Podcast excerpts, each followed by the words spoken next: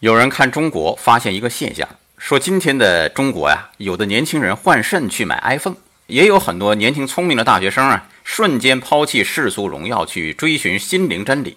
哎，该怎么解释这一现象呢？他认为，物质上越富有，我们的不安全感和不确定性就越强烈而明显。这种两极状态啊，的确是事实。我所看到的是多元价值观驱使的两极状态，也是心灵层面两种力量互相博弈的状态。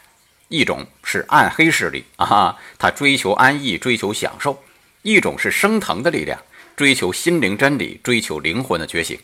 事实上，这样的两种力量可能就在一个人身上。那么，我们应该珍惜自己升腾的力量，这个力量才最终决定一个人的精神面貌，最终决定一个人群的前途和未来。哎，让升腾的能量主宰我们的生命，活出生命的光彩。